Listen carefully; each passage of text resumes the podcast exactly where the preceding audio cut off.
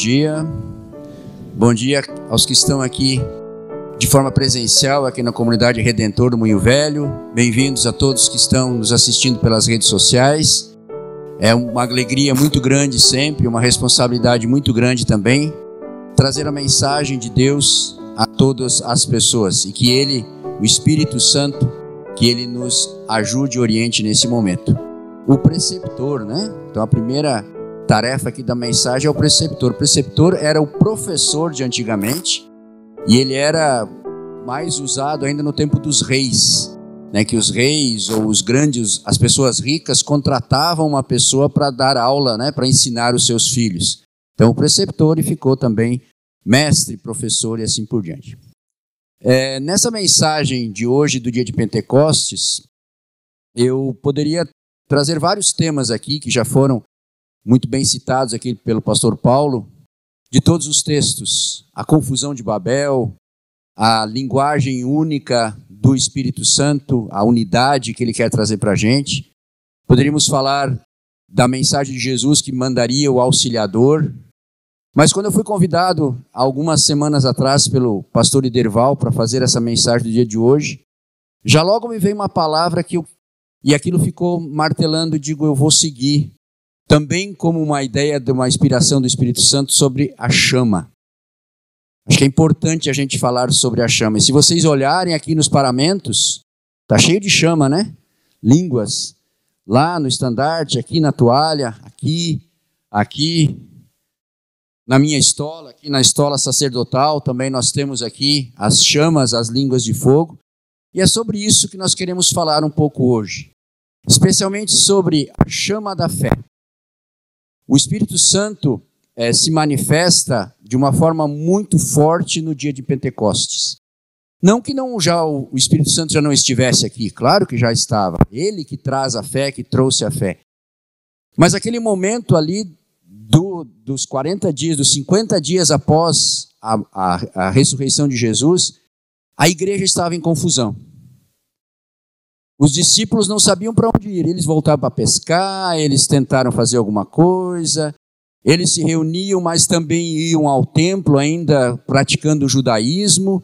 Então a igreja estava meio confusa naquele momento. E Deus, de uma forma fantástica, ele diz: Hoje é o dia. Hoje é o dia que a fé vai aparecer de uma forma extraordinária. Primeiro, no barulho de um vento. Não é que o vento entrou lá dentro daquela casa, mas foi o barulho. E depois, línguas de fogo.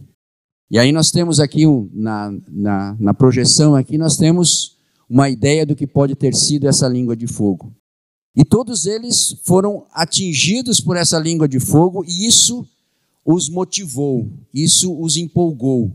Isso os levou depois, quando eles foram para as suas terras, para as mais de 40 regiões que estavam ali representadas, e ali começa a igreja cristã. Por causa de, desses que estavam, que saíram de lá com tanta fé, com tanta força pelos que, pelo que eles tinham visto e ouvido, que eles se tornaram, que a igreja se espalhou de uma forma assustadora, inclusive, nos primeiros tempos.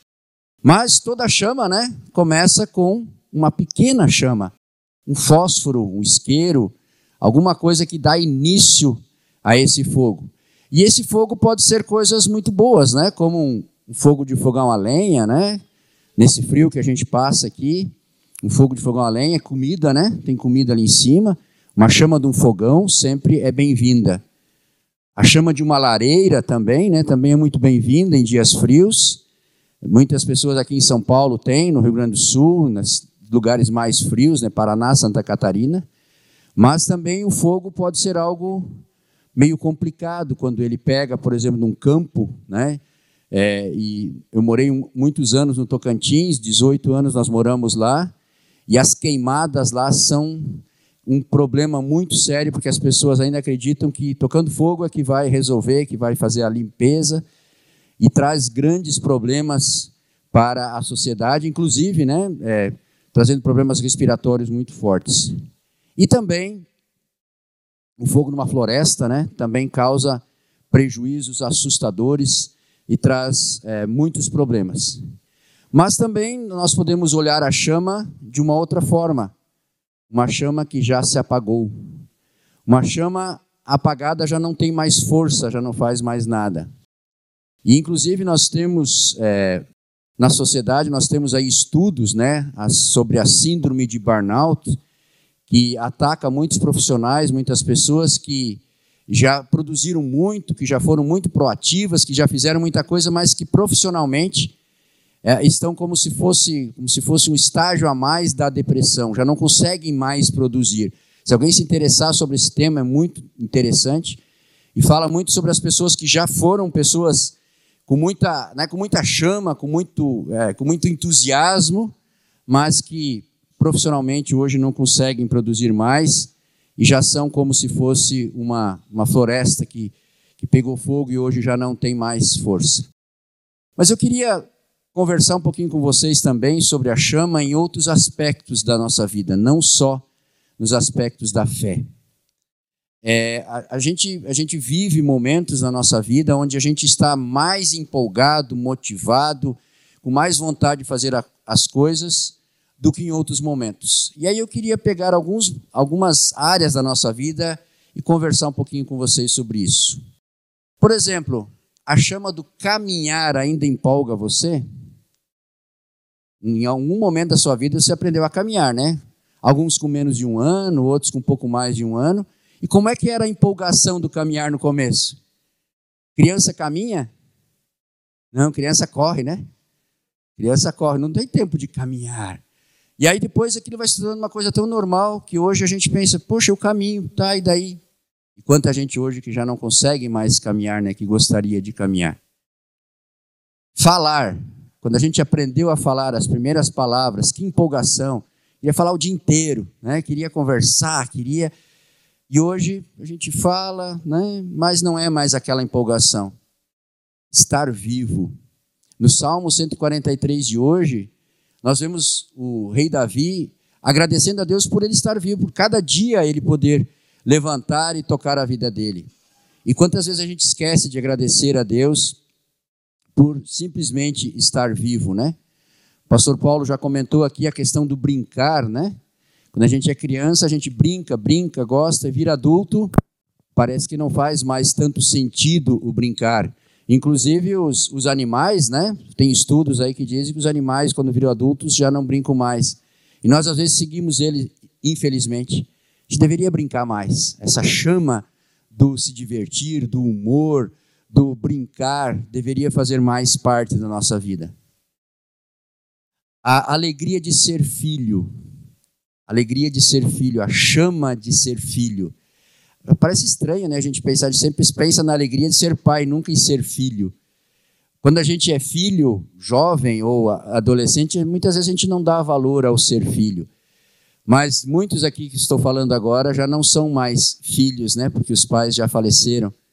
Então é importante isso, lembrar, poxa, eu tenho um pai, eu tenho uma mãe, eu tenho alguém é, que me orienta, que me fala as coisas.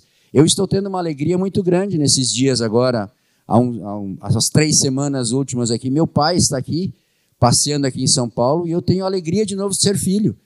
É muito gostoso isso, você poder ter esse momento. E a gente deveria valorizar mais os nossos pais e valorizar o ser filho. Ser pai e ser mãe. Quem já foi pai ou mãe, pense na empolgação de ver o primeiro filho ou a primeira filha. Aquilo a gente podia sair correndo 10 quilômetros que não ia cansar, de alegria né, de ter um filho, de ter uma filha. E aí vai passando, a gente vai se acostumando às vezes com os filhos e ah, tanto faz, né? Lembre das figuras lá, parece que o fósforo apagou, né? Parece que a gente ficou assim meio, sei lá, ser solidário. Quantas vezes a gente já fez campanhas e já ajudou? Nós temos campanha hoje aqui na Redentor para ajudar uma creche aqui pertinho da gente. Nós temos aí de novo, né, no Recife, lá em Pernambuco, nós temos em Alagoas, pessoas que perderam tudo. Hoje, ainda antes de vir para o culto né, no Globo Rural, plantações destruídas, hectares e mais hectares de pessoas que, que têm ali a sua renda, e nós temos oportunidades de sermos solidários. E às vezes dá aquela vontade, e às vezes a gente fica meio que escondido, né? Não, não vou ajudar dessa vez, né? E aí vem outras áreas da nossa vida, né? Como está a chama do nosso casamento? Não precisa necessariamente ser só na parte da carne, né, vamos dizer assim, mas no olhar para o outro, no dizer uma coisa que a gente sabe que ele gosta, no fazer uma coisa que ele gosta, no deixar de fazer uma coisa que ele não gosta. É, essa chama do casamento, ela precisa ser é, revigorada todos os dias, né? Quem está nesse momento, a família, é como está a nossa a nossa chama em relação à nossa família. Será que a gente olha só os problemas e família tem problema, né? Ah, tem. Mas não é só problema, gente. Se Deus colocou a família na nossa vida é porque Ele acredita e nós precisamos acreditar, precisamos valorizar, precisamos reacender essa chama da família. A amizade, quantos amigos a gente teve ao longo da vida e acabou perdendo, nunca mais teve contato. Há um Facebook, um Instagram de vez em quando, né? Mas eh, reforçar essa amizade dos que estão próximos, né? Nós hoje já conseguimos nos encontrar mais com cuidados e tal, mas a gente pode fazer isso. No trabalho, como está a chama do seu trabalho? É, tem dias que no trabalho a gente chega assim e diz, por que, que eu estou que que fazendo aqui? Né? Por que, que eu estou aqui? E aí a gente muitas vezes procura no outro, né? Ah, se o outro fizesse, se o outro fizesse diferente, se o outro fizesse melhor, eu, eu estaria melhor aqui no meu trabalho. De repente falta a gente olhar para aquilo e dizer: opa, eu sou responsável também por melhorar o meu ambiente de trabalho, o meu local de trabalho. E aí vem o dinheiro. Por que, eu coloquei o dinheiro aqui? Porque eu coloquei o dinheiro agora aqui como uma das, das coisas que nos empolga. Para muita gente, infelizmente, só o que empolga ainda é o dinheiro, né? Não caia nessa armadilha. Não faça isso. Não esqueça tudo que está ali ao redor dessas palavras, porque se só o dinheiro empolga você, você infelizmente é a pessoa mais pobre do mundo, porque a pessoa mais pobre do mundo é que só tem dinheiro. Então, use o dinheiro para o seu bem, para o bem das outras pessoas, se empolgue. Mas se, se a gente encontra uns 50 reais assim numa calça, né, que faz dias que a gente não usa, a gente se empolga, né? Opa, achei 50 reais. Não tem nada de errado se empolgar com dinheiro, mas não se empolgar só com o dinheiro. Viagens, e assim a gente poderia continuar. Mas vamos falar agora realmente da chama da fé. A chama da fé ainda empolga você? Olhando daqui onde eu estou, eu vejo pessoas que há mais de dois anos estão morando aqui em São Paulo, pessoas que estão sempre aqui na igreja, né? Pessoas que hoje nos visitam também por conta do batismo, sejam muito bem-vindos. Mas a grande maioria que aqui está, a gente vê que estão sempre aqui. Isso empolga você ainda? Ou você vem por tradição, por porque ah, precisa vir, senão como é que está isso na sua vida? Como é que está a chama da fé?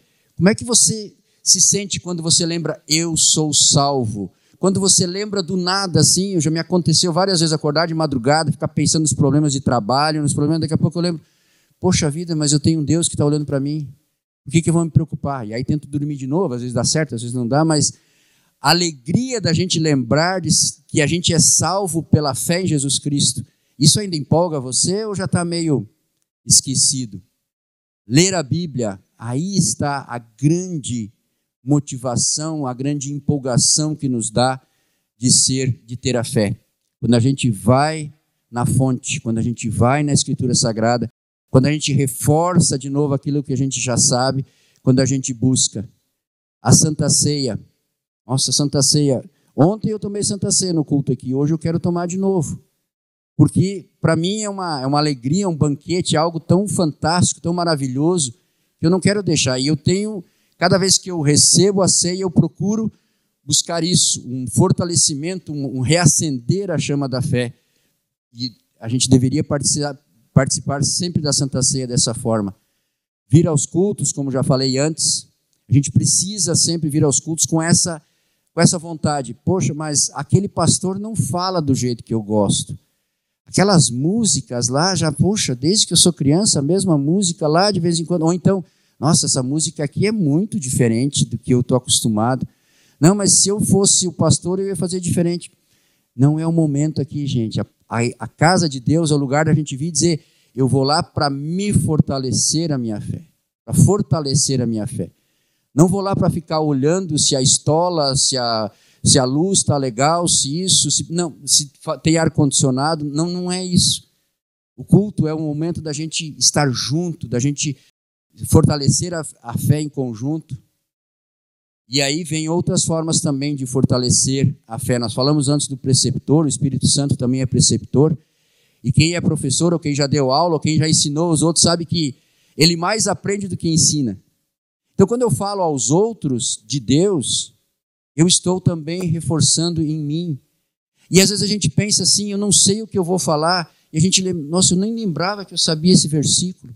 Eu nem lembrava que eu conhecia tanto do amor de Deus, que quando a gente fala, a gente reforça. Servir na igreja. Esses dias nós tivemos aqui o dia do serviço. E a gente tem comissões aqui para todos os gostos, idades, tamanhos, vontades. E muitas vezes a gente vê só algumas pessoas fazendo o trabalho que deveria ter mais gente participando, cada um contribuindo um pouquinho mais.